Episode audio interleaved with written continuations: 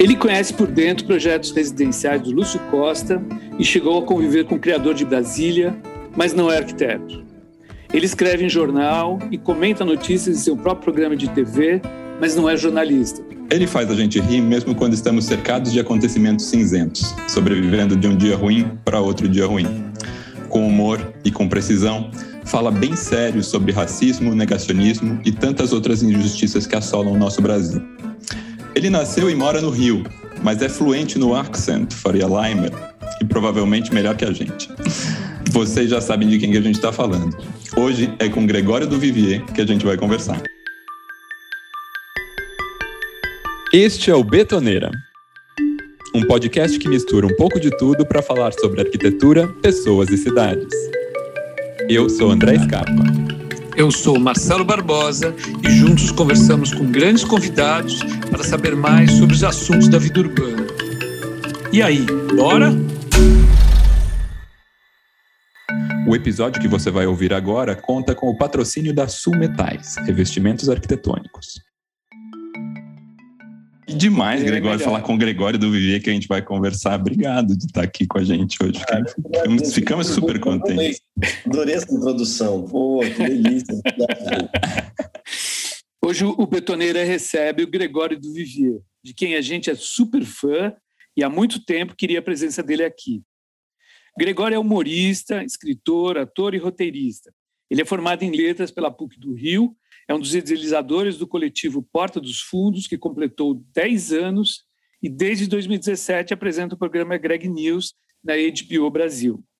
Colunista da Folha de São Paulo, publicou os livros Caviar é uma Ova, Perca Tempos, Put Some Farofa e Sonetos de Amor e Sacanagem, que, aliás, eu li, é fantástico. Teve um lançamento recente agora na livraria Megafauna em São Paulo, no centro, que eu perdi caiu um toró. Perdemos. Nossa. E, e, teve, e teve um lançamento fantástico no Rio, é, no Bafo da Prainha, na Saúde, com o Simas, o Luiz Antônio Simas, historiador. Fantástico. Que já esteve aqui com a gente. do ano passado, né, né Gregório? Nossa, eu ouvi o episódio de vocês aqui do Simas, eu amei a Alma Encantada das Ruas, né? Ele fez um, um podcast aqui, ele fez um episódio lindo aqui sobre o carnaval. Sim, é, sim. Fantástico, fantástico. Foi, é, é, a gente vai, vai falar um pouquinho disso. Bom, é, vamos falar exatamente agora. É, a gente está gravando esse episódio bem na época do Carnaval, uma festa que a gente aqui no Betoneiro adora.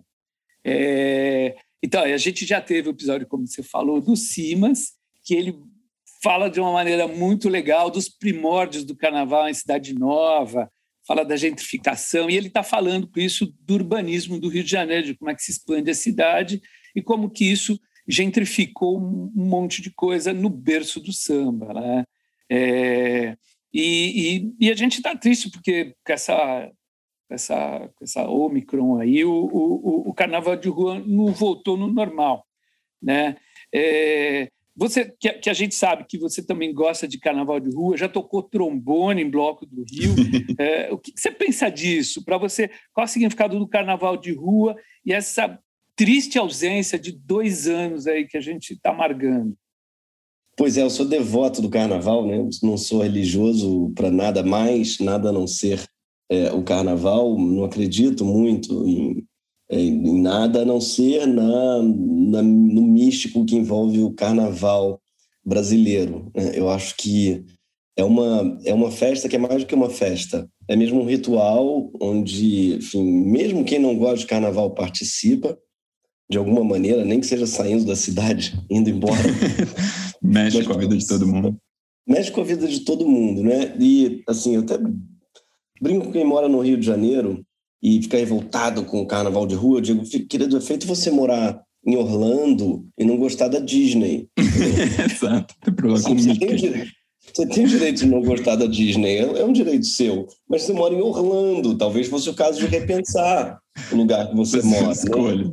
Porque a cidade ela se organiza em volta do carnaval, o Rio de Janeiro, sobretudo. Né? Assim, é uma cidade que o carnaval ele, ele precede a cidade quase. Ele tem, né? Claro, ele tinha outras formas, como o Cima descreve muito bem. Já foi o folguedo, já foi o entrudo, teve outros nomes já, mas é, ele é anterior à República, ele é anterior à independência. As pessoas é, jogavam antigamente, claro, não eram outros ritmos, eram outras festas, mas é essa carnavalização que acontece uma vez por ano, a tomada das ruas pelo povo, isso daí é, é algo que é muito central mesmo, acho, da nossa civilização e para mim é o que eles têm de melhor. Essa tecnologia do carnaval, que eu acho que é uma tecnologia mesmo que não tem mais em lugar nenhum do mundo, a tecnologia da, da aglomeração, que é justamente o que a gente foi proibido de fazer ao longo Privado de fazer. Pois é, é um lugar em que a gente, em que eu mais sou feliz de ser brasileiro e que eu mais penso, isso não existe em lugar nenhum mais no mundo, porque é o único que a gente faz melhor, que é a música. É uma música que não há igual em nenhum lugar do mundo, a nossa música, a nossa percussão, não existe. É, né? Você pode dar, cara, o melhor percussionista é, do mundo finlandês não vai aprender a tocar o que uma criança chegar. aprende a tocar no Brasil com surdo. Você vê criança em bateria tocando e o cara não vai chegar porque é um tempo que para ele é errado. Ele vai olhar e falar assim, isso está errado, né? E, e não está errado, é, é samba, é, é, enfim, e não só samba, né? Os ritmos brasileiros, de modo geral, têm essa característica, assim, da, de estar tá sempre no contratempo, sempre no, né, no na, nem só no contratempo, na síncope e tal. Uhum. Então, tem isso, tem a música, junto com a aglomeração festiva, que é outra coisa que a gente faz muito bem, assim, a gente é, dá certo, né? A gente aglomera e, e, e, dá certo em algum lugar. Você vê o tamanho do carnaval, o tamanho do Réveillon também. É, são festas que têm um tamanho para o qual a gente não está preparado. é, se fosse parar para pensar todas, todos os erros que podem dar no carnaval no Réveillon. Tudo que pode dar depois. pode dar de merda. Juntou muita gente, mas e sai todo mundo feliz e contente. É todo mundo feliz, cara. E olha só, até com Copa e Olimpíadas, viu, que era super contra, continuo sendo, porque foi um gasto surreal de dinheiro público, assim. Exato. Com algo que não se criou legado nenhum, né? O Rio de. Janeiro é a Copa disso, as Olimpíadas. Nada, é um caso, a Vila Olímpica é uma tudo cagada. abandonado, tudo, não... tudo abandonado. Mas ainda assim, em termos de festa, a gente entregou, né? A gente entregou o que Nossa. Os caras amaram. E eu acho que é, essa daí é realmente algo que a gente tem uma vocação mesmo como povo, sabe? Receber, festejar, aglomerar e ocupar as ruas. E o carnaval é tudo isso junto. É, até, até e, e acaba, acaba contaminando o país inteiro, não só no Rio. Aqui, aqui a gente mora em Santa Cecília e aqui tem a charanga do França, que sai pulando na rua. Até São Paulo, que era que era que não tinha essa tanto essa coisa do carnaval de rua, contaminou de uma maneira que a gente sente muita falta do carnaval de rua aqui. Claro, São Paulo é uma cidade que o carnaval, porque tem isso, o carnaval ele significa os espaços, né? Então, no Rio de Janeiro tem uma coisa que eu acho que tá que acontece com São Paulo também e com todas as cidades que tem carnaval que é, é os lugares passam a ser preenchidos de um outro significado. Então, por exemplo, no Rio de Janeiro, a Gamboa, que era uma área super esquecida da cidade, super decadente, graças ao carnaval, ela sofre uma injeção tão grande de ânimo e de poesia no carnaval que aquilo é, contamina o ano inteiro, sabe? Então, a retomada da Gamboa pelo carnaval contaminou o resto do ano e a cidade é um bairro hoje que está super pujante. Eu vejo isso acontecer também em São Paulo. Santa Cecília mesmo, acho que foi um bairro muito oxigenado Sim. pelo Sim. carnaval, né? É, Barra Funda, por onde passa? Uma vez eu passei é, por aquele maravilhoso bloco é, do, dos nossos queridos Baiana System, que passa, eu acho que é pela Barra Funda. Enfim, cara, aquilo ali, eu passei a olhar a cidade de outro jeito, a Barra Funda, sobretudo, de outro jeito porque você é um ponto de vista né, que você não está acostumado a ter. Você está. Você está no meio da rua, né? Você está fora de um carro e no meio da rua. Exatamente. É a única época do ano em que você está a pé no asfalto, sabe? Uhum. Exatamente. E que, não é? e, e que aí a cidade você vê ela sob outras perspectivas, você vê ela de pé, com um monte de gente em volta, e tipo, é assim que era para ser, eu acho, sabe? Eu acho o ano inteiro. Então, é curioso que a ordem do carnaval, para mim, ela é muito mais lógica do que a ordem do resto do ano. É isso, as pessoas elas estão a pé, as organizações são mais horizontais, e o que eu mais gosto do carnaval do Rio, do Rio de rua, mas de rua de modo geral do resto do país, tem no charanga, tem, é que é horizontal, no sentido, não tem trio. Eu não gosto muito de trio elétrico. Uhum. Exatamente. Você fica olhando uma pessoa lá em cima. Exatamente, você está reproduzindo uma verticalidade que é mais própria, acho, dos discursos políticos, da, sabe, de comícios e passeatas, e uhum. lugares têm uma estrutura mais é, vertical, assim, de tem alguém falando e tem outras pessoas ouvindo. E no carnaval de rua, o que eu mais gosto é que não tem palco e não tem plateia. Todo mundo é palco e todo, todo mundo, mundo é plateia. Todo mundo junto. Né? Ele quebra essa coisa do artista e do público, do palco e da plateia, do emissor, do receptor. Tá todo mundo, porque o protagonista do carnaval é o fulhão também. Então, é, inverte, porque o músico está lá tocando para ele, mas o músico não está em cima, e, sabe? O contrário acontece volta e meia. O folião sobe em cima de um poste e faz uma performance em cima do poste. E aí ele é a estrela por aquele momento. Então, tem uma lógica que é horizontal. Então, essa desordem do carnaval, para mim, faz muito mais sentido. Até falei outro dia sobre a quantidade de palavras que a gente tem para bagunça. Eu comecei a escrever, é interminável. O ruais, é, eu acho que é a palavra que mais tem sinônimos na língua portuguesa, e quase todos são palavras autóctones, né? são palavras que nasceram no Brasil, não tem filiação no grego nem no latim. Então, bagunça é, é uma delas. Mas bagunça fusar, auê, é, furdunço, é uma quantidade é grande de palavras que é interminável, a coluna toda lá, está tá tudo lá, e a maioria não sabe de onde veio, bagunça mesmo. Bagunça era o nome, aliás, de uma máquina de remover aterro. Era uma espécie de grande trator. É. Que, mas que essa máquina talvez já tivesse o um nome pela bagunça que ela gerava. Ela então, já veio da. E, e, haja, e haja aterro removido no Rio, né? Exatamente. Nossa o Rio é a cidade da bagunça. Cidade Exatamente. da bagunça. Que legal. E, e, e, você falou do, do, do Simas, né? Quando ele, ele, ele escreve, é uma coisa tão bonita que ele escreve no, no Corpo Encantado das Ruas, que, aliás, ele lança esse livrinho antes da pandemia, em 2019, que ele descreve as ruas como terreiros de encontros improváveis. Então, ele tem essa mistura, né? Tanto do, do carnaval, do samba, do candomblé, do futebol, tudo isso ele coloca nas ruas, que é, é muito legal. Ah, ah, é, é, e, e, por isso que a gente, a, a gente se ressente tanto dessa ausência. Aqui em São Paulo inventaram de fazer dos blocos fazerem em algum lugar mais fechado, tipo Autódromo de Interlagos, que é óbvio que ninguém topou, é, e, e, e, quanto, a importância, quanto, é importante isso, de ter essa, essa tradição é, de, de, de, da cidade de ocupar é, o, o, espontaneamente o espaço público, né? É extremamente importante. Eu acho que é o que a gente mais sente por aqui. Exatamente, exatamente. Porque o carnaval é isso, ele é sobretudo democrático. Esse carnaval de rua, não é? é esse carnaval que eu acredito assim, ele é muito não democrático. Oficial, o espontâneo. O não oficial, exatamente. O, o proibido. Ele é um proibido. É, ele é um blog que, cara, é, não tem isso, não tem trio, mas não tem. É, é, basicamente chegar, e é um único momento da, da vida pública em que é só chegar e acontecer, e você não tem um ingresso, você não tem um crachá, você não tem um abadá, você não tem. Né, e, e é tão raro a gente ter isso, eu acho que é o que eu mais sinto falta no Brasil.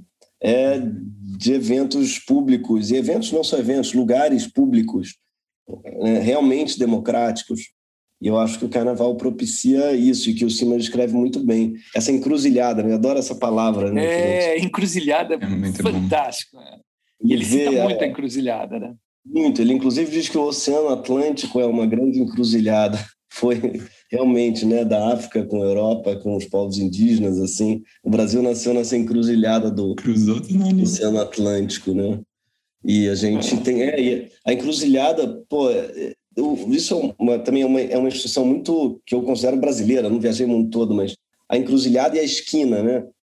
Cara, o Brasil você cruza uma rua com a outra e na esquina vai surgir um botequim ou um ambulante que seja uma cerveja ou um churrasquinho ou um camelo. Assim, as esquinas elas são muito potentes e elas existem. Tem sempre uma cultura na esquina, né? tem sempre um Sim. encontro, uma aglomeração, né? Que é a encruzilhada, é a potência da, da encruzilhada e que é algo que eu acho que você não vê, eu pelo menos não vejo muito fora. Quer ver uma coisa? Aqui no, no Rio e em São Paulo também. Se você se encontra, começa a encontrar três, quatro, cinco pessoas num lugar público, surge um ambulante. Sim. Ele, ele vai, ele aparece. Isso começa a surgir mais, eu sei porque aí eu sei como é que surge, não sei como é que surge o primeiro, mas a partir daí tem vários grupos e tal. a materialização do primeiro e depois. Ele vem. E isso daí, claro, tem um problema nisso. Sério, isso tem a ver com precarização do trabalho, tem a ver com a falta de emprego formal. Mas, por outro lado, tem também algo de que é muito propício, eu acho, aos encontros não, a calçada, sabe? É você encontrar calçada. nas calçadas. É, o ambulante está lá também porque as pessoas gostam de beber na rua, na calçada, na praça. Né? Elas gostam de se encontrar e de falar nesses lugares, assim. É um lugar em que, é, pelo menos o Rio, eu acho que São Paulo também, é, as pessoas preferem mil vezes encontrar ao, na praça do que num lugar fechado. E tem uma coisa mágica da praça que é, a partir dali, tudo pode acontecer. Então, você, se você marcar num restaurante, você precisa saber quantas pessoas vão ou num bar. Então, você tem que dizer, olha só, nós vamos ser seis, e se cancelar dois, vai ter que ligar para dizer que vão ser quatro, se chegar mais gente, não vai caber. Enfim, tem todo um trâmite, tem que dizer a hora, você não pode atrasar. Na praça não Vira tem um hora. burocrático.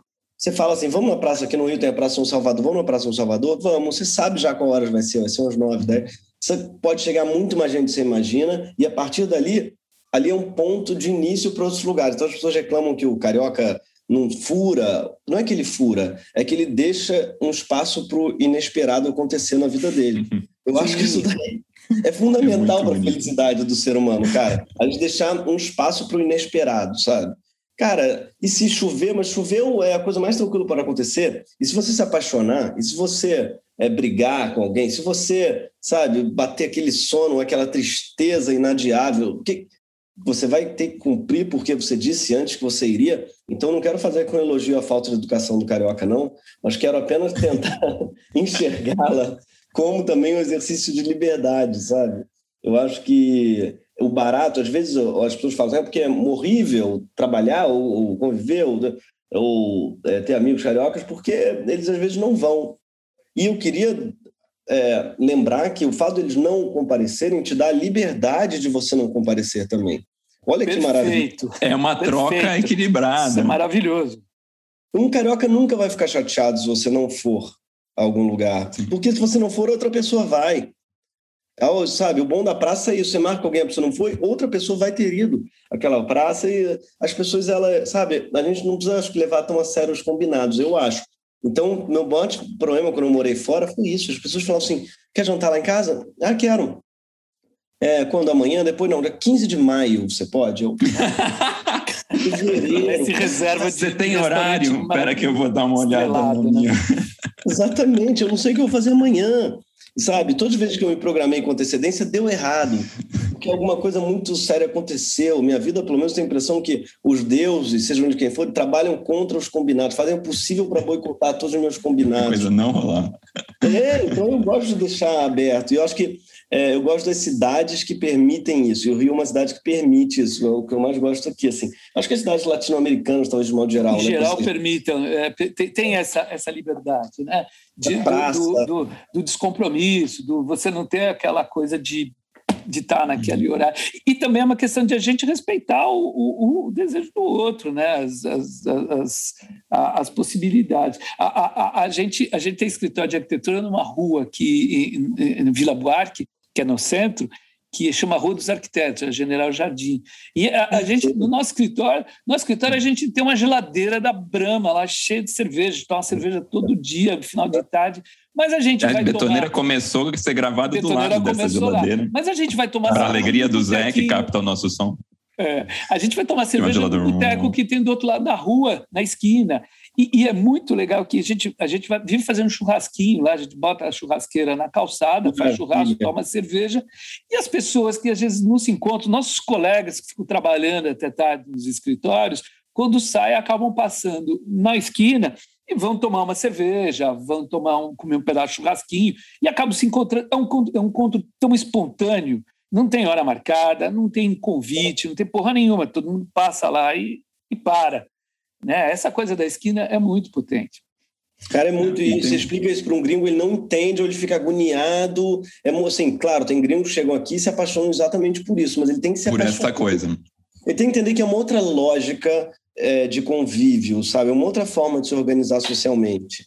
E aí, e tem uma coisa que é, a, isso daí eu acho que é uma tecnologia de sobrevivência à desordem, porque o que, que acontece? Você pode tentar marcar numa hora exata com o brasileiro, você pode, mas o trânsito aqui, você não sabe, aqui não tem trem que vai chegar às 7h15, então o transporte público passa, às vezes não passa, às vezes passa. Às vezes vem, às vezes não vem.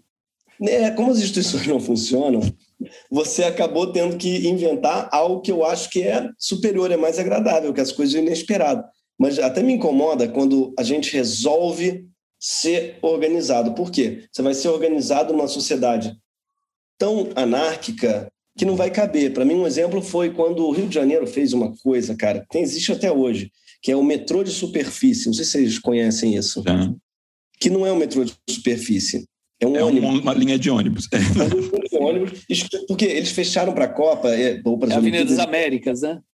Isso, eles eram obrigados a ter metrô até a Vila Olímpica. Obviamente, não deu certo. Que teve essa ideia brilhante, já que não fizemos, vamos fazer, vamos pintar um anjo prateado e vamos dizer que é um metrô de superfície. Não, não é um metrô idêntico, idêntico. O golpe está aí, cai quem quer. Exatamente, cai quem quer. E aí o que me dá raiva nesse metrô de superfície é, é, que você entra nele e ele não. Eu pedi, eu peguei outro dia, sei lá, 11, meia, meia-noite, antes da pandemia, na verdade. E aí eu falei assim: é, tem como parar aqui? Porque era um lugar perigoso. Assim, pô, o sinal estava o sinal tava fechado, o sinal fechou. Eu falei: pode abrir aqui para mim, amigo? E ele falou: não, não, amigo, isso aqui não para fora do ponto, não, isso aqui é metrô. Aí eu, cacete, cara, como é que eu vou explicar que não é metrô aqui isso daí? Sabe, eles fizeram lavagem cerebral no senhor. Cara, dirige, aqui, não, aqui não é bagunça, não. Aqui é, não é bagunça. Se fosse metrô, o senhor não estaria dirigindo, inclusive, né? É, e o que dá raiva para mim é isso: quando resolve se botar uma ordem, não vamos parar fora do ponto, não vamos. E o cara tá certo de seguir. Para mim, a burrice é dar essa ordem, porque você não pode não parar fora do ponto, uma coisa que é todo desorganizado. Não era para ser um ônibus, não era para ser uma cidade violenta na qual você pode parar é, fora do ponto. Não era assim, é uma quantidade enorme de erros. E aí, quando entra uma, uma regra inflexível, ela entra diagonal, quebra a engrenagem toda que estava funcionando. Né? Então, o problema primeiro é quando a regra ela vem de forma alienígena, assim, é uma coisa que nunca dá certo, sabe? Atrapalha. Tá organizado. Desorganiza o coreto, bagunça o coreto. É, é, é embrace de bagunça para o negócio rolar. Se você está na bagunça, vai na bagunça. Exatamente, é. deve fluir. Mas uma coisa, o que o Greg falou que eu acho que também daí tem muito a ver com isso desse, do, da esquina e de, desse lugar, é daí comparando com, com, o carnaval que você falou da, da, horizont, da horizontalidade das relações. Porque é isso, né? Você está na rua, você está na esquina. O, o, Paulo Mendes da Rocha falava, né? Tipo, a cidade é a arte do encontro. Então é você estar tá na esquina e aparece alguém e você encontra e junta um, e sai um instrumento, e sai um, um cigarro. Realmente essa essa potencialidade da cidade que a gente realmente vê quando a gente está com o pé fora do carro e na calçada e na rua. E falando, puxando já um pouquinho a, a sardinha para a arquitetura aqui do, do betoneiro, oh, a gente queria te perguntar de um assunto que foi assim, todo mundo ficou encantado aqui no, quando a gente começou a montar o roteiro, que é o fato de você ter crescido numa casa projetada pelo Lúcio Costa na Gávea, no Rio. E que na Misha, nossa super roteirista e diretora aqui, levantou que ele é o seu tio bisavô. Exatamente. Nossa. Exatamente. É, eu cresci muito próximo, porque ele, a minha avó era sobrinha e muito amiga, muito. É uma sobrinha de idade parecida, assim. Ela era meio apaixonada por ele, minha avó era uma sobrinha apaixonada, coisa de uma família meio é, disfuncional, assim. ela era apaixonada de verdade, assim. Ela era devota e falava Lúcio, Lúcio. Então a gente cresceu meio devoto. A gente ia para casa dele, no, ele tinha uma casa no Leblon, que ainda é da, da família dele, na frente da praia, assim, um casinho. O único, único predinho de dois andares do Leblon, assim, um predinho bem pequeno e morava lá, a gente ia lá e, pô, foi uma convivência muito especial, porque ele era muito inteligente, muito brilhante mesmo, muito doce, gostava de criança, tinha um baú cheio de é, soldadinho de chumbo, que até eu herdei uns dois ou três, assim, a gente... de netos, os soldadinhos de chumbo e bisnetos. E aí a gente cresceu lá e aí meu pai quando meu pai e a mãe quando casaram pediram para ele projetar uma casa e ele não gostava de projetar casa mais, né? Porque Isso foi anos 80, anos 90, anos foi, 80, né? Final dos anos 80. Uhum. Ele já tinha seus 80 e tantos anos, 90 anos, eu acho. É, 90 anos, e estava fazendo. Não, 80 e tantos. É. Uhum. Ele, e ele não gostava de projetar porque ele tinha um trauma com casa, né? A última casa que ele projetou foi para a mulher que é, faleceu, a mulher dele morreu num acidente. Eu sei agora a história, eu estou contando errado, mas eu sei que ele tinha um trauma em relação à casa que ele nunca mais tinha projetado. Mas aí ele, ele, é, meu pai meio que deu uma ideia, falou assim, quando eu não, sei tá tudo errado, eu, ah, deixa que eu faço. Cara, deixa eu, vamos lá, vai, vai. Cara, velho, em 80 anos ele ia a obra, assim, todo dia ia lá e, e, e orquestrava. E eu sou apaixonado, é a casa que eu cresci, é uma casa muito boa de festa na Gávea. Justamente foi lá que eu acho que aprendi também a gostar de festa, porque é uma casa muito propícia ao encontro, né? O Lúcio é uma coisa legal, a casa não tem níveis. Tem, quer dizer, hum. tem outro andar, mas ela não tem desnível, ela não tem é, muitas portas, ela é muito vasta, assim, no sentido, tudo as, as proporções do Lúcio são generosas, né? E eu hoje moro num apartamento do Lúcio, moro num apartamento por coincidência. E aí hoje eu tenho essa sorte de morar e eu reconheço aqui muitas coisas da minha casa de infância.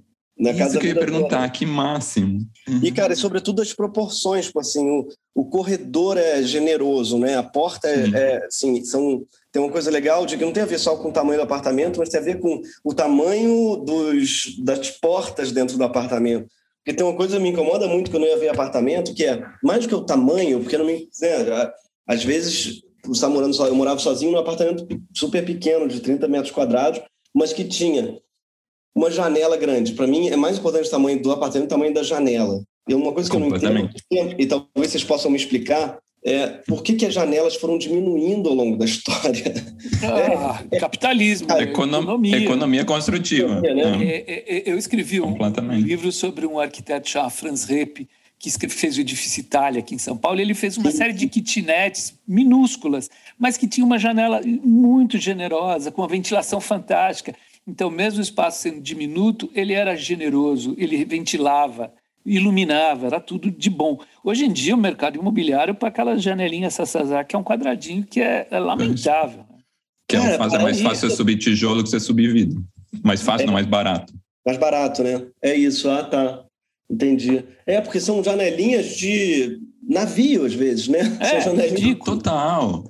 Ridículo, ridículo. For, é, fora os pés direitos também, você deve aí ter um super pé direito generoso e aqui os pés direitos vão para os 2,50, assim, quando, quando não menos. Cara, super pé é. direito, portas e, e, assim, o que eu acho bonito é em corredor, né? Pô, tem, um, tem, uma, tem uma generosidade nos, nos espaços de transição, assim, pensar. Uhum. E é uma coisa que, para mim, faz, maior, faz maior diferença. E luz, né, cara? Pô, luz. Não, luz. e ventilação, cara.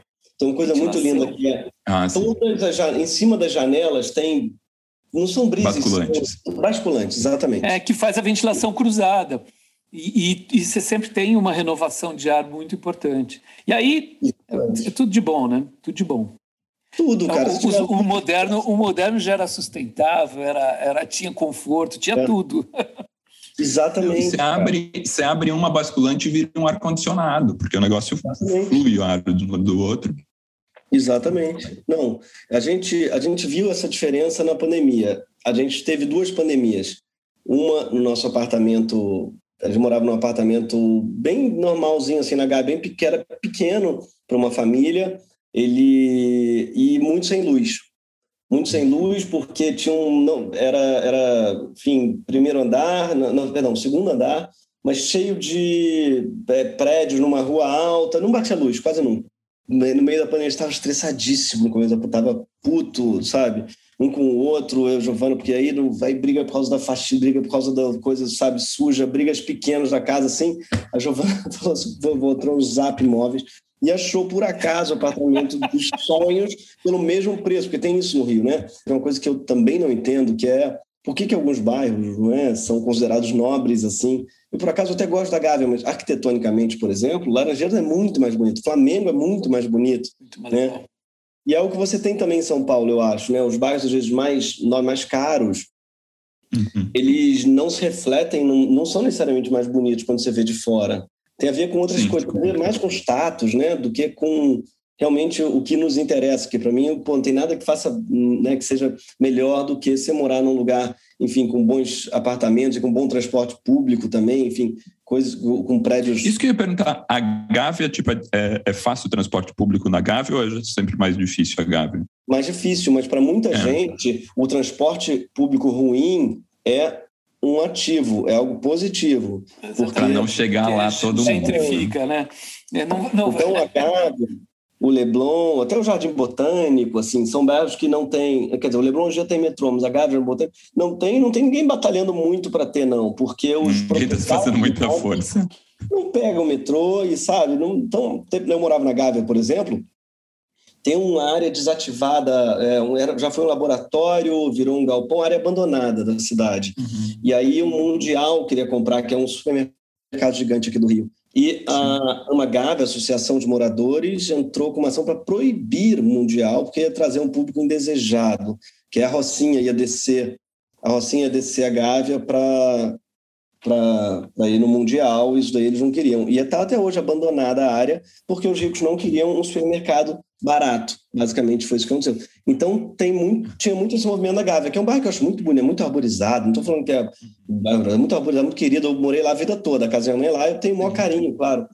Mas eu sentia, fui sentindo cada vez mais, é, sabe, esse clima é, pouco acolhedor, pouco diverso, pouco democrático. E aí, no meio da pandemia, a Giovana Show Separadas mudou e mudou a nossa pandemia, mudou a nossa relação, inclusive por causa do apartamento, sabe? Eu vi claramente a diferença de um apartamento, de um lugar na, na, na vida de um casal mesmo, porque você briga menos é, por faxina quando você tem um apartamento mais iluminado, curiosamente, que era para você ver mais a, a sujeira, mas na verdade não, ele dá uma paz espírito. Você estava você tava puto achando que era por causa de uma sujeirinha no canto que o outro deixou. Não, é porque está escuro o apartamento. você está né, down ali. Down, né? Porque está úmido pra caramba, porque não tem ventilação também cruzada. Então, é, eu vi na pele os efeitos positivos, sabe, de uma boa arquitetura na vida amorosa de um casal, afetiva. Eu vou fazer uma tese disso. Não, ele tem que ah, fazer cara. propaganda do Conselho de Arquitetura e Urbanismo com essa frase, entendeu? Não é, Você não quer contratar um arquiteto? Pera um pouquinho.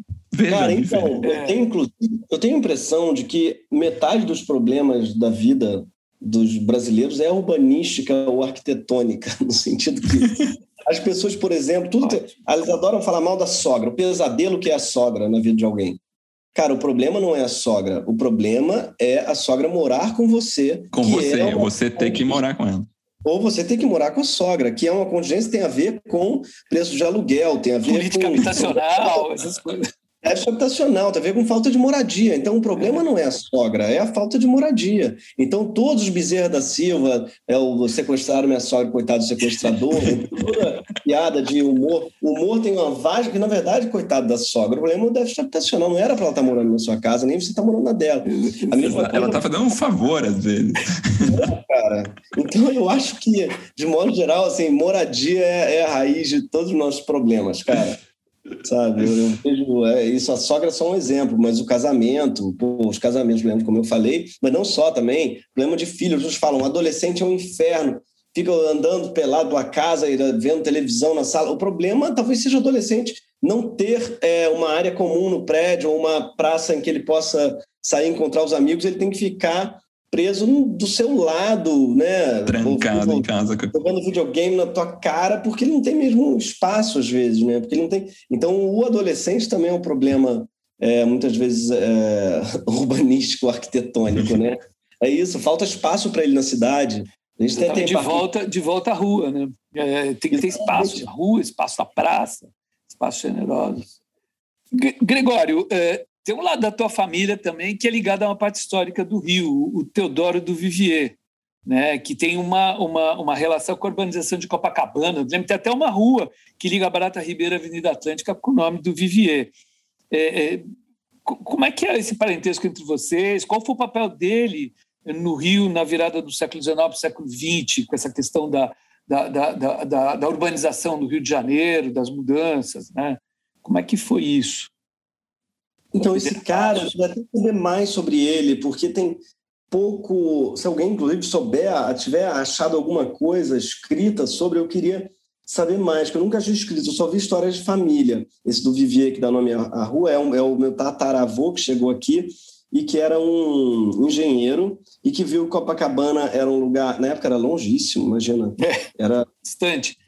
Distante, era uma fazenda e comprou terras dessa fazenda distante e tal e construiu o primeiro túnel, porque Copacabana você só chegava em Copacabana através de. É, você tinha que subir uma picada ou então chegar pelo mar, porque Copacabana é cercada de montanhas, não é? Uhum. Até hoje você só acessa Copacabana por túneis. E ele comprou essa terra e fez o túnel. Então ele fez o túnel velho, que na época não chamava túnel velho, porque não era, era novo, né? Era novo. E velho. E aí loteou. Chamava só túnel. Então, só túnel, é, que era o único. Então, e aí ele, ele fez o túnel, loteou e vendeu para o Copacabana Palace. Pra... Então, a casa, meu avô mesmo cresceu em Copacabana, num lugar, numa casa que era muito curiosa, porque ela era, era toda voltada para dentro, né? Naquela época não tinha, a praia não era considerada algo é, bonito, legal. É, feio, o pessoal voltava para o outro lado. Então, eles construíram, eles tinham uma casa, eles moravam em Copacabana, mas voltada para a montanha. Era a primeira casa de Copacabana, inclusive. Ela era voltada para a montanha e os fundos eram para o mar. E meu avô conta que cresceu em Copacabana com bezerro, cabra. É, Olha, uma é... fazenda. Era uma fazenda distante, exatamente. E aí ele viu crescer a cidade, viu. É... Surgiu o Copacabana Palace, foi a primeira coisa nos anos 20, que era ao lado da casa deles, que era é, a casa deles era bem por ali na rua do Vivier mesmo, e o Copacabana Palace era na Rodolfo Dantas, né? E aí depois o Copacabana Palace aí bombou. O Copacabana Palace foi muito é, pioneiro no sentido de ser um hotel todo voltado para o mar, né? Numa época em que uhum. as pessoas não tinham ainda esse hábito no Brasil, sobretudo do banho de mar, né? Na, é, da, da praia. A praia não era convivida, habitada, né? E aí foi o boom de Copa nos anos 20 e 30, e aí meu avô viu a cidade mudar. O Milor tinha uma frase boa, ele tinha uma, uma biografiazinha desse avô, e ele falava uma coisa boa, que era Edgar nasceu numa... O nome dele era Edgar igual ao meu pai, esse avô. Nasceu numa área rural, passou a morar num subúrbio, em seguida se mudou para uma área nobre e para depois morar finalmente num subúrbio de novo. Tudo isso sem nunca sair do mesmo nunca endereço. Sair do lugar. que ótimo! Então, ele em Copa, imagina, a Copa de 1915 era rural, aí começou a ser um subúrbio meio habitado, nos 20, 30 um balneário, aí virou uma área nobre e virou depois de novo um mega, é, é assim, uma cidade, uma, um, um, bairro também decadente em algum lugar, né? Copa é um grande caos, assim, que eu até acho graça, mas ao mesmo tempo não é mais aquele, aquela área nobre dos anos 50 e 60. Então, é, é uma Copacabana, o que passou nos últimos 100 anos, né, em termos de transformação, assim, é, foi vertiginoso. Meu avô estava lá vendo tudo. Então, é, esse lado do Vivi é muito ligado a Copacabana, assim, é muito ligado a essa, essa parte do Rio. É, embora, claro, Rio, né? é, essa história, exatamente. São, é, é, é, curioso porque o Rio tem, tem isso, né? É São Paulo também, claro, mas São Paulo, na verdade, mais ainda. Aliás, um livro tão bom que é A Guerra dos Lugares, do, da Raquel Ronick, né? Que ela fala muito sobre sobre São Paulo, que eu conhecia pouco a história, e acho que ela tem agora até um novo sobre São Paulo. Cara, o que o Sim. Brasil passou né, nos, últimos 20, é, nos últimos 100 anos, assim, é uma coisa que as cidades demoraram mil anos para crescer, e, e, no Brasil elas cresceram assim, sem. Então foi muito vertiginoso, muito caótico. Poderia ter sido mais uhum. organizado e desenvolvido, né, para, justamente pensando na população, mas no Rio não foi. Então, por exemplo, Copa, pô, poderia ser o lugar mais do planeta, né? Eu acho. Porque aquela praia é surreal de linda e porque, cara, tem uma arquitetura muito linda também em Copa, ali no Lido, em volta e tal.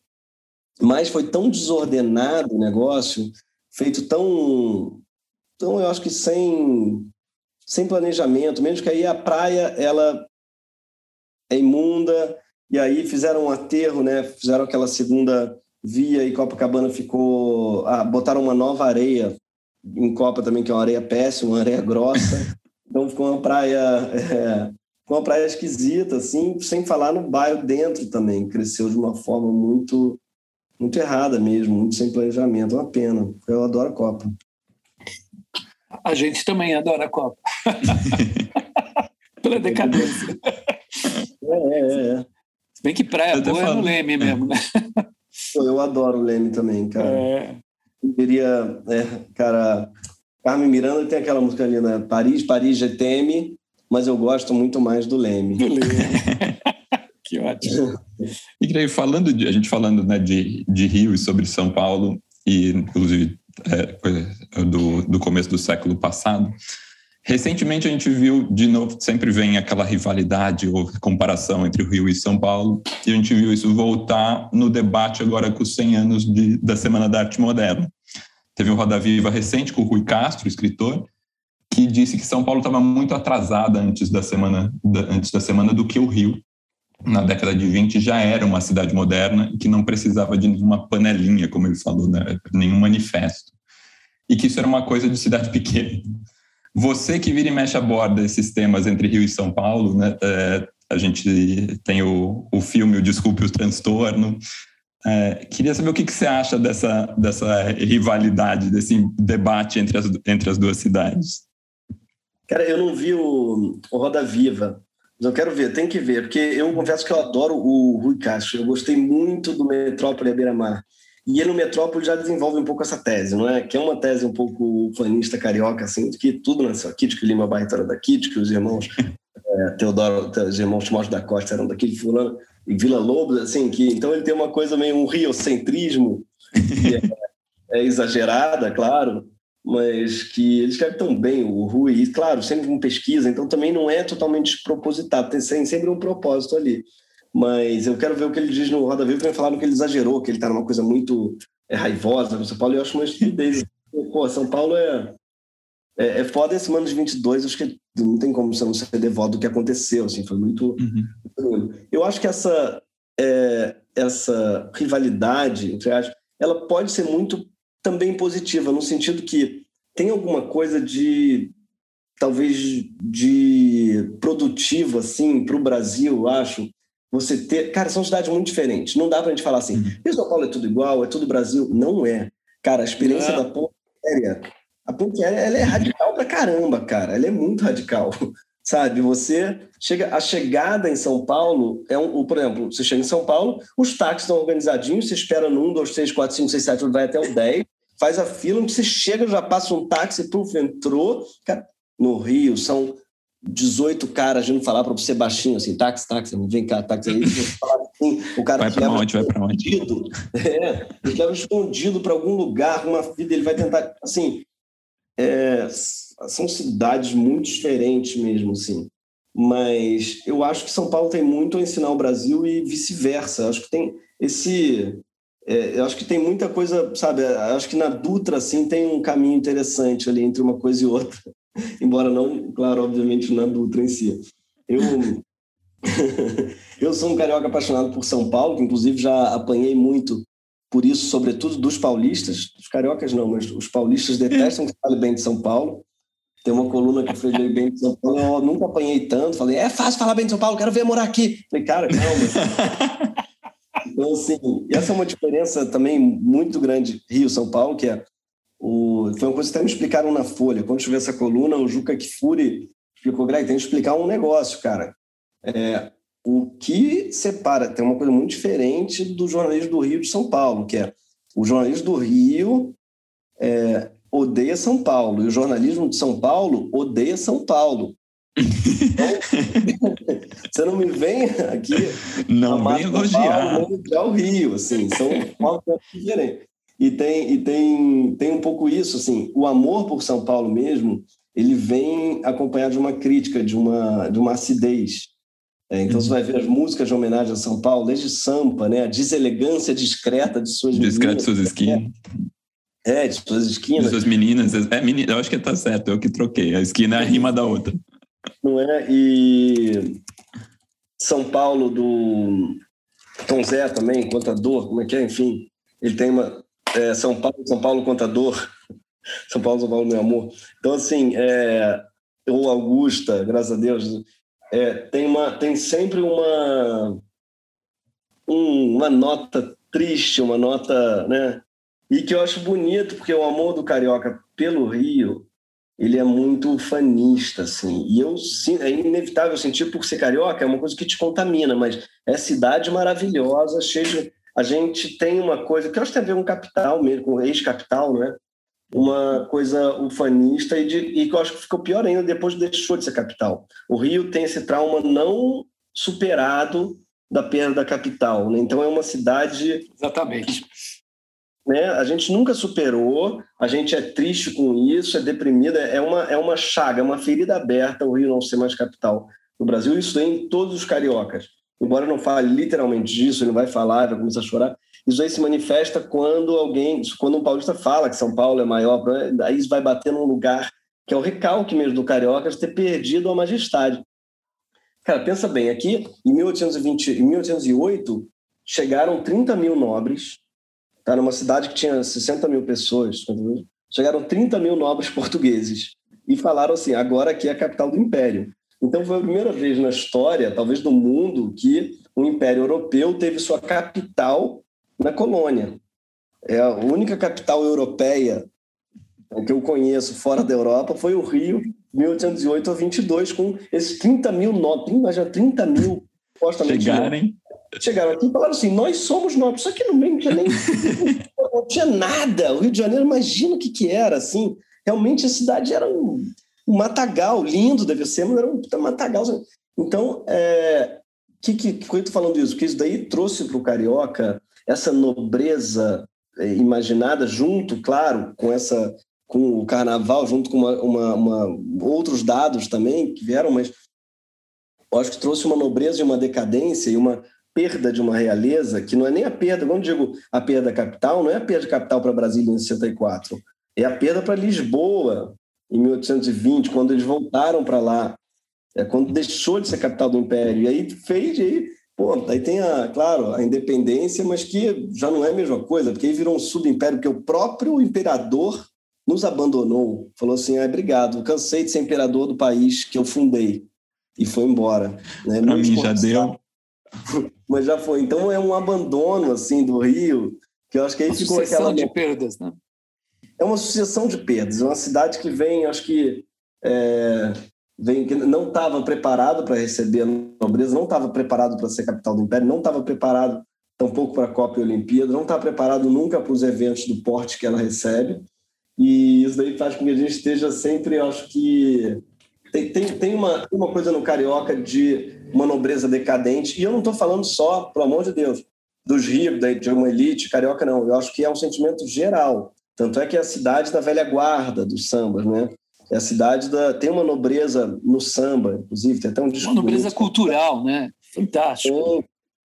mas que eu acho que pode ser negativa, tá? É bonito que aqui tem uma, tem uma tradição, a gente honra muito a tradição, eu acho, no Rio de Janeiro, uma cidade tradicional em vários aspectos, né? Você vai ter é, isso, as velhas guardas, de modo geral, é quem ditam, né? tanto no samba quanto no choro também. Tem um choro é, que o Caetano até chama, brincando, choro de burca.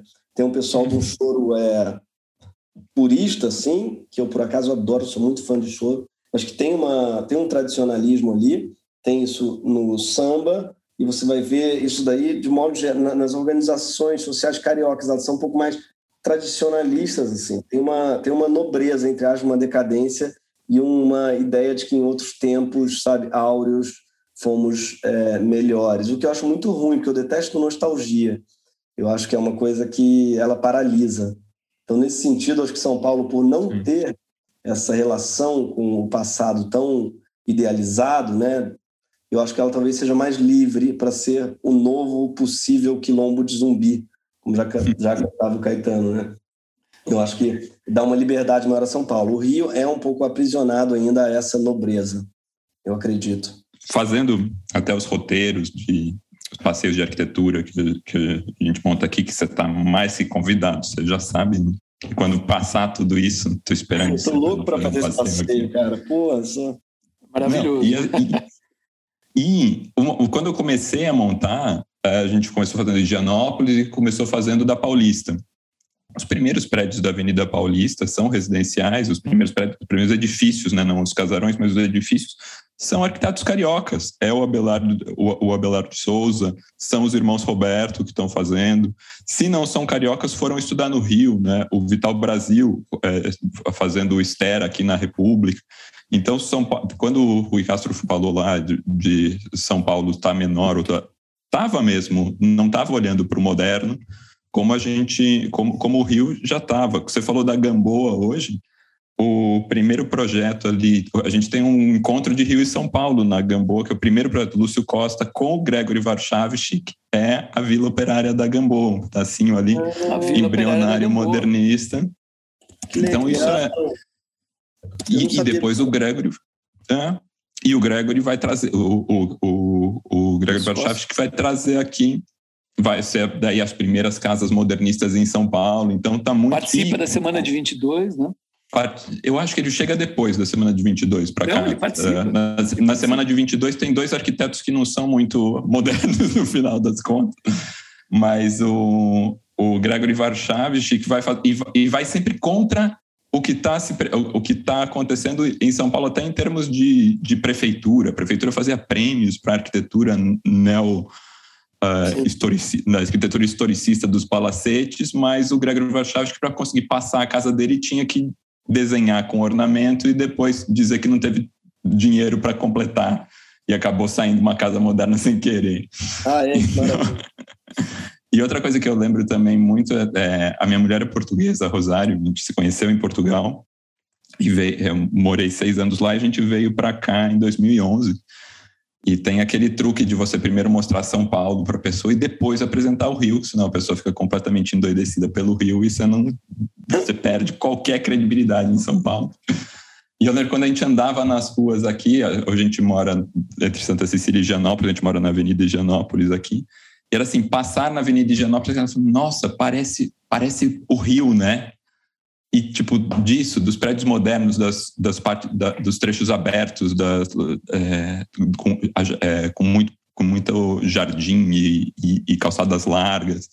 Então acho que bebe muito do bebe muito do que se conseguiu fazer no Rio. Daí Cara, o Lúcio Costa eu, eu, aí então, nosso...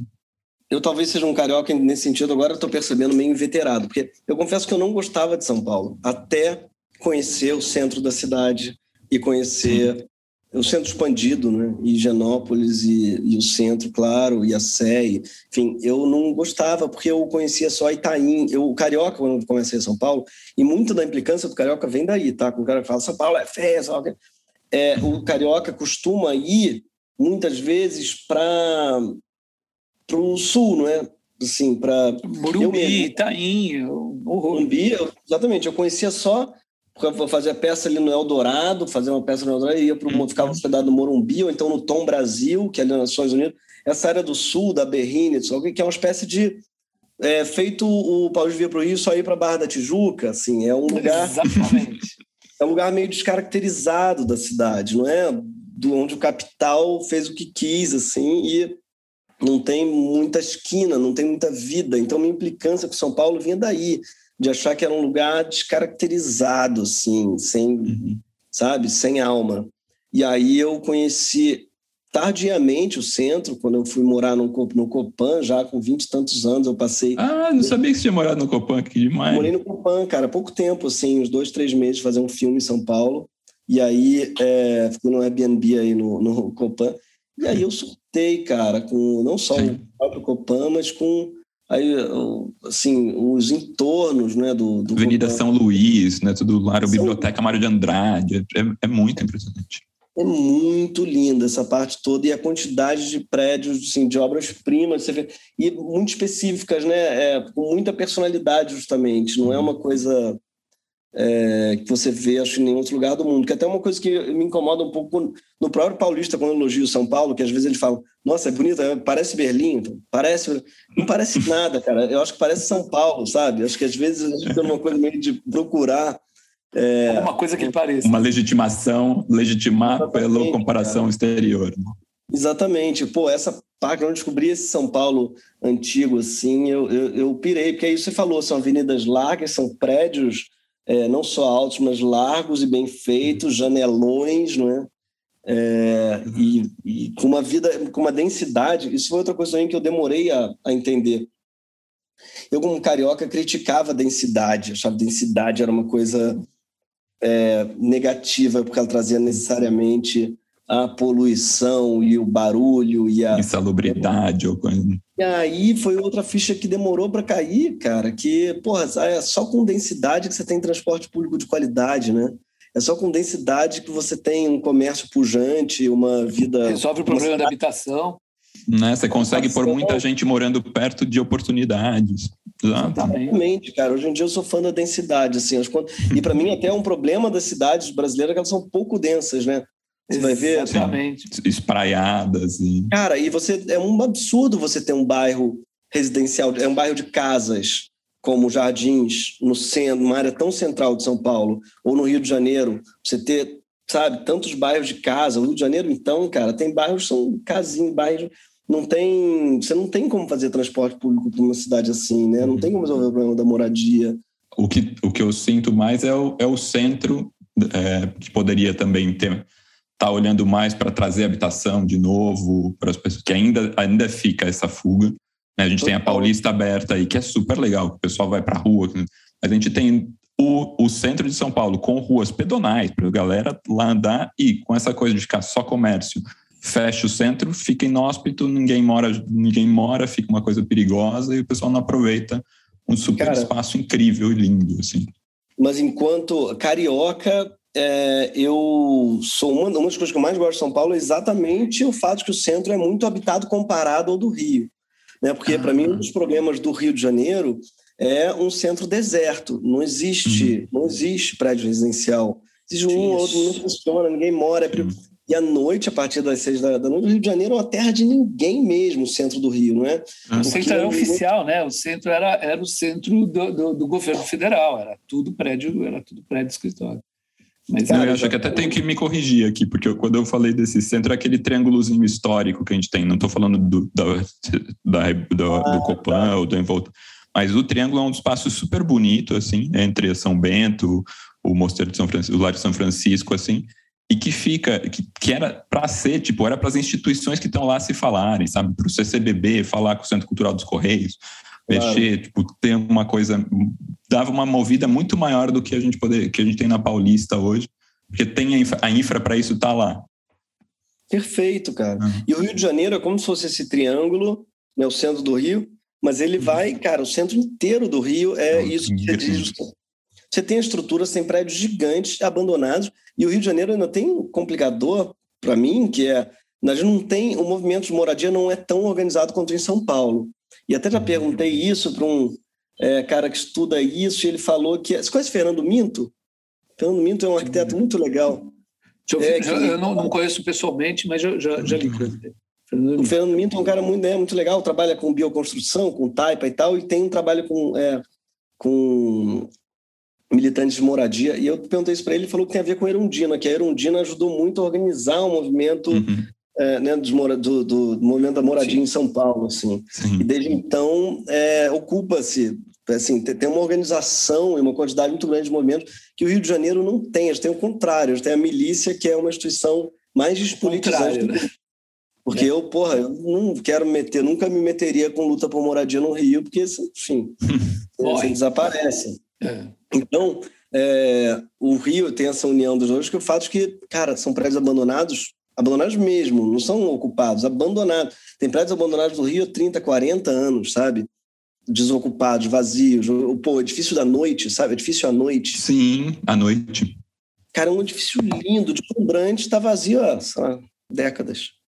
Pois. Sim. Então eu sinto falta também disso, sim, sabe? O Rio de Janeiro, ele é, é o centro do Rio, sobretudo, ele é tão bonito, mas ele é muito deserto. O Eduardo Paz é uma das promessas de campanha dele, mas nem começou, que eu saiba esse projeto de é, habitar o centro, de fazer uma área mista, né? porque hoje em dia ele é só. E não, e na pandemia piorou, porque quantidade de escritório que não existe mais, né? que saiu Fechou. do centro. Piorou muito, Seja, porque. Saiu muito. Esvaziou mais.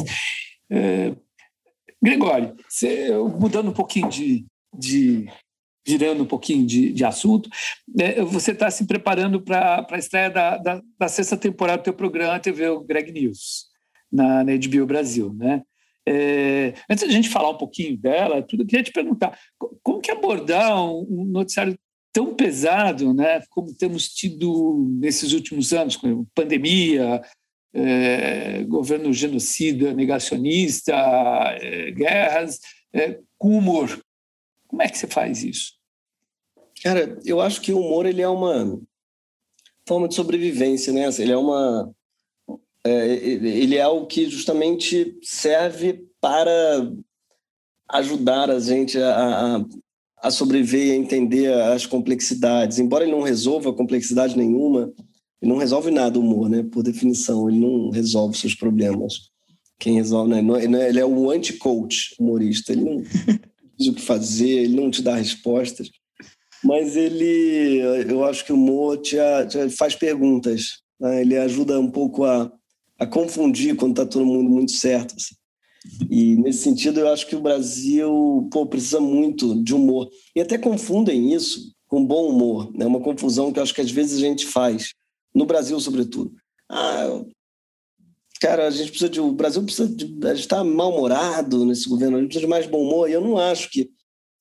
Não são equivalentes, para mim, até o contrário. Sim, acho é diferente. Brasil, é, a gente é bem-humorado no Brasil. Às vezes falta o contrário, falta o humor, que às vezes vem inclusive do mau humor. Veja uma maneira de enxergar é, as coisas não tão positiva. O humor ele é, nesse sentido, uma ferramenta de transformação, enquanto o bom humor não é uma ferramenta de transformação, é uma ferramenta de status quo. Né? É, e eu acho que tem uma coisa, do, tem uma vantagem do humor, que aí não à toa, por exemplo, o humor judaico existe é tão forte, vem do fato de ser um povo perseguido 2.500 anos. Porque Muito autocrítico. Humor, claro, o humor ele é uma ferramenta de um povo sem exército, sabe? Da época.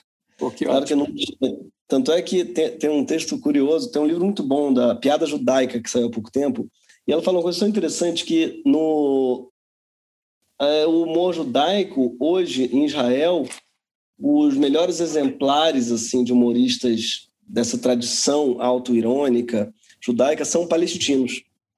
E a impressão que eu tenho é, é, ela fala de um humor judaico palestino, e a impressão que eu tenho é, o humor ele é a ferramenta de um povo sem exército, sabe? A partir do momento que o povo judaico ganha um exército e vira, né, ou vira o mais forte, ele deixa de ser humorista, o humorista passa a ser o perseguido, sabe? E porque para mim o humor é ele é de quem apanha.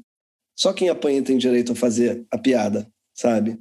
É, não sei se lembra daquele vídeo da pessoa que tem, tem uma menina apanhando, é, começa horroroso, a menina tomando chute da amiga, assim, dá uma porrada, toma sei lá o que, a amiga dá um bico nela, ela tá no chão, uhum. ela levanta, põe a mão na cintura e fala: Acabou, Jéssica? então, para mim, Só ela podia. Acabou, Jéssica é a síntese do pensamento humorístico, sabe? É você estar tá no chão apanhando, botar a mão na cintura e falar assim: acabou, Jéssica, não tem mais. Porque, e é para mim essa é um pouco a diferença entre o humor e o bullying, é a chacota, né? O humor é de quem perdeu. É, então, nesses anos Bolsonaro, o humor foi talvez o que tenha nos unido e mantido, porque para mim é uma das funções primordiais do humor, né? É manter unidos os derrotados, manter que a gente crie laços, né? Porque quando, quando você ri de uma piada, ao lado de outra pessoa que riu, aquilo gera um laço que às vezes é para a vida toda, né? Verdadeiro, as pessoas falam do álcool, mas o maior catalisador das amizades é o humor. Toda amizade começa com uma piada interna, uma piada compartilhada. E então, eu acho que o humorista tem talvez essa função mais importante do que não é convencer ninguém, não é mudar a realidade, mudar, derrubar um presidente menos ainda eu acho que é criar laços entre as pessoas que riem das suas piadas. E hoje tem algo que o Brasil precisa é de laços, ainda mais depois da pandemia, cada um trancado na sua casa. A gente precisa Nossa. se estruturar né, como como famílias assim literais, mas figurativas também. A gente precisa criar laços e a piada acho que ela tem essa função. Então tomara que o humor ajude a fazer com que a gente volte a se sentir um país. Puxa, espero muito. Não, completamente. Não, e eu sinto, é, eu lembro um dos, um dos episódios do, do Greg News que eu fiquei assim, muito é, mexido assim, foi o episódio que, que você faz em cima das declarações da, da Regina Duarte logo na pandemia, que o, o repórter pergunta para ela, coitado, aliás, o repórter, uma tentativa ali, né, ele puxa puxa dela e, do, dos mortos e, e ela fala não vamos contar os mortos. E eu estava assim né? Depois de ver aquela entrevista eu estava completamente revoltado. E você vai assistir você fala. E você começa falando eu estava putz é isso aí e você dá uma volta e faz o que ela não fez que é uma homenagem lindíssima e exalta todos esses artistas que a gente perdeu né? então acho que quando entra isso uh, com humor você também tem uma força ali de ter voz para então fazer o que é necessário que o outro de repente não fez. Em vez de bater no outro, em vez de só bater no outro, mas trazer. Pelo menos eu, eu lembro de sentir muito isso, falar, é isso, tipo, é, vamos fazer. Puta, a gente tá puto, mas vamos então fazer direito o que a gente sabe que tem que fazer direito. E foi, eu acho que eu até escrevi para vocês, né? Eu tenho essa mania, eu tenho essa coisa que eu escrevo para as pessoas de ah, que legal. eu não conheço ainda. E, e te mandei mensagem falando, tipo, é, que lindo que foi, porque realmente foi um. Aliás, vários, todos, né? A gente é super fã. Mas eu lembro desse em particular por isso, por ser uma, por ser um momento de com humor ser uma escada para chegar e fazer e mostrar o ponto de vista certo, mostrar o homenagear quem tem que ser homenageado e falar o que tem que ser dito. Oh, que bom, cara. É, eu acho também é uma, é uma das funções né, da arte, assim, lembrar da nossa mortalidade, ao mesmo tempo em que homenageia aqueles que se foram e é para mim o problema um pouco desse governo, assim, Bolsonaro. Olha que bom, a gente está falando dele agora, estamos a uma hora e é. só surge agora. Eu adoro quando isso acontece. Quando só vem, né? só vem na Porque um dos, problemas, um dos problemas desse governo, talvez seja o menor deles, não é? Porque a gente tem 600 mil mortos, então não dá para dizer que isso é um problema sério. Mas um dos problemas menor é o fato dele monopolizar no seu assunto. Você vai na padaria, né? Ele tem um escândalo por dia, então você vai na padaria, o cara fala tá falando disso. E você vai no bar e os amigos encontram, e aí você fica, e o Bolsonaro? E, eu, e aí isso desgasta, porque é um monotema, né? É uma coisa. É chato falar, né? por cima de alguém que você despreza e tem tanta raiva, mas enfim, louco para que isso passe. Eu adoro quando a gente consegue ficar sem falar muito tempo né, dessa tragédia.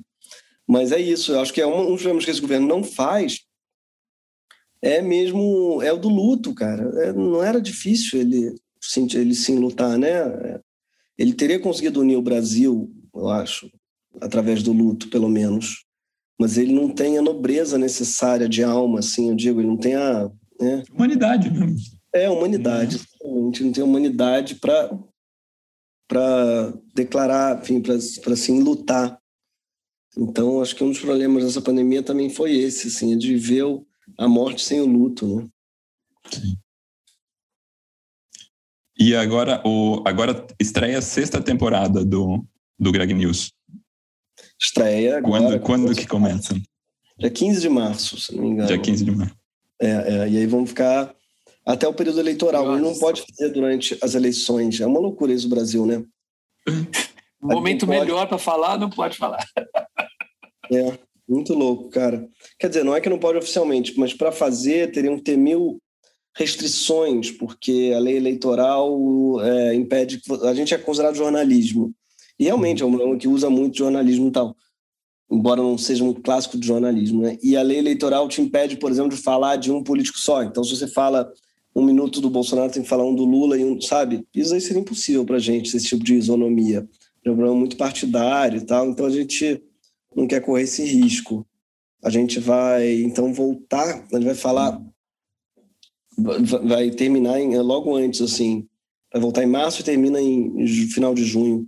O que é ótimo, porque eu vou ter uma filha em julho, então também vem a calhar. Ah, que demais! Parabéns! Parabéns, parabéns. Nossa filha.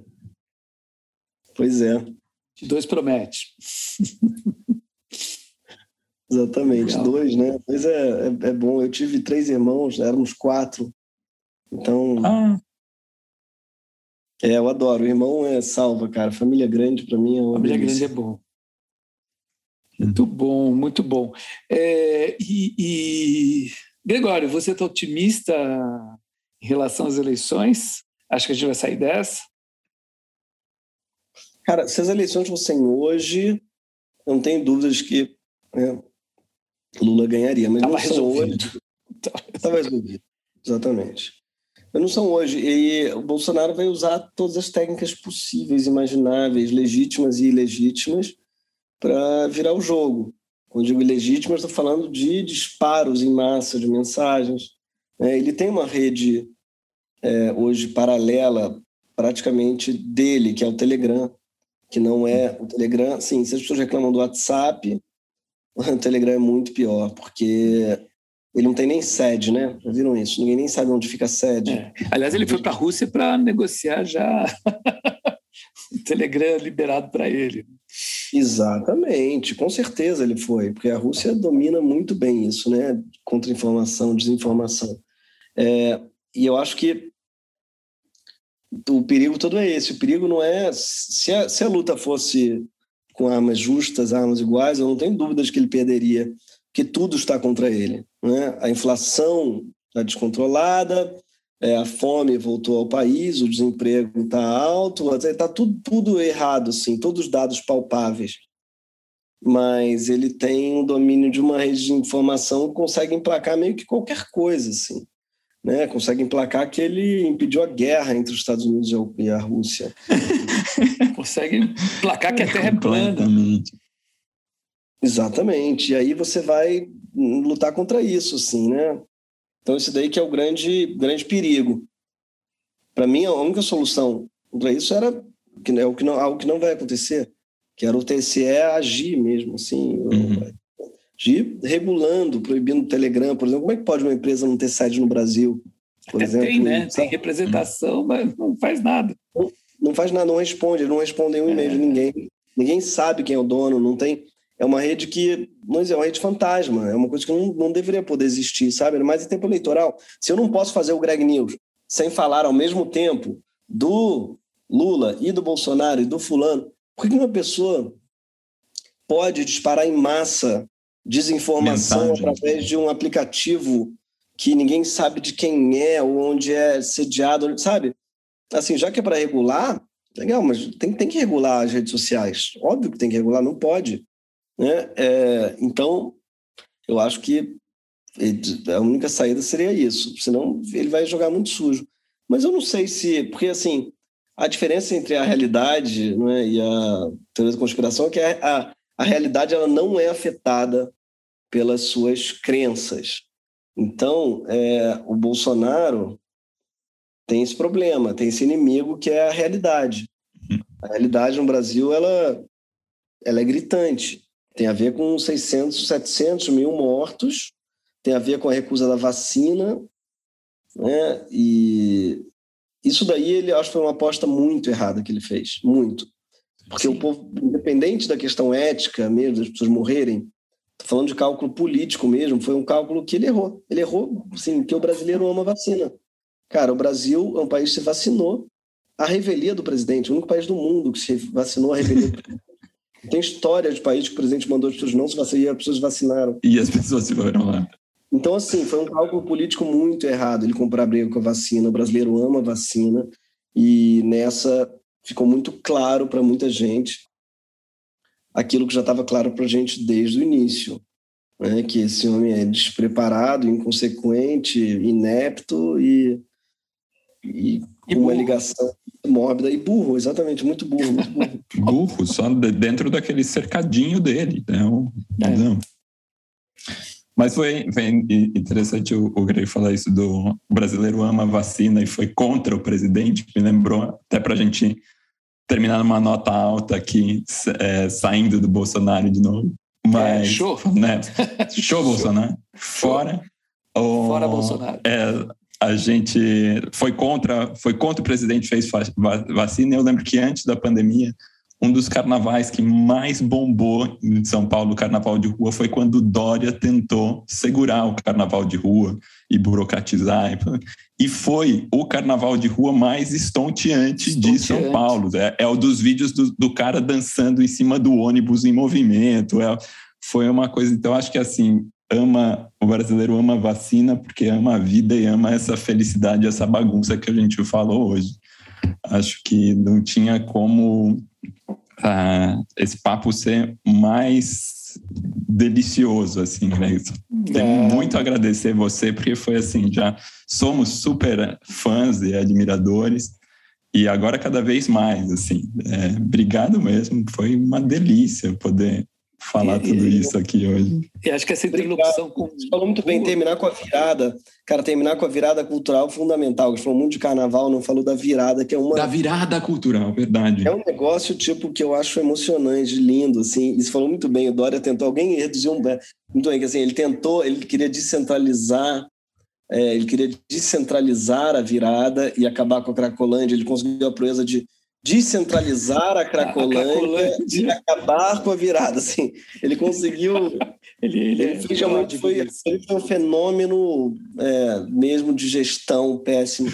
Mas a virada, para mim, é a maior prova disso. Assim, nosso talento para organização festiva e cultural. E eu acho que a gente só vai virar uma. Assim, nossa civilização, a civilização brasileira, eu acho que há de ser é, há de ensinar ao mundo e há de ser pioneira e primeira no dia em que ela entender, sabe, a sua vocação para os encontros, para a festa e tentar exportar essa tecnologia para todas as áreas, sabe, do convívio, da conversa, do diálogo, da formação da amizade, dos afetos. Então, viva e obrigado pelo convite, parabéns por esse podcast que eu adoro. A gente que agradece, ah. foi fantástica a nossa conversa. Muitíssimo obrigado, foi muito gostosa e muito otimismo, muita força aí nesse ano. E parabéns por esse ano, Greg. Pô, essa notícia que você deu, maravilhosa. Isso é que importa. Isso é que importa. Valeu, Marcelo. Obrigado, querido. Legal. Muito obrigado, muito obrigado mesmo. Eu vou até roubar então a vinheta do Greg News e falar que esse foi mais um Betoneira. E a gente se vê daqui duas semanas. Um abraço, pessoal. Obrigado. Obrigado, um Greg. Tchau, tchau. O episódio de hoje recebeu o apoio cultural de Sul Metais, revestimentos arquitetônicos, e contou com roteiro e direção de Michele Oliveira, colaboração e fotografia de Ana Melo, edição e finalização de José Barrichello, tema de abertura por Mário Capi, identidade visual por Flora Canal. Quer continuar essa conversa? Assine nossa newsletter no link do nosso perfil no Instagram arroba Betoneira Podcast, onde você também pode mandar suas sugestões do que misturar mais no traço dessa massa.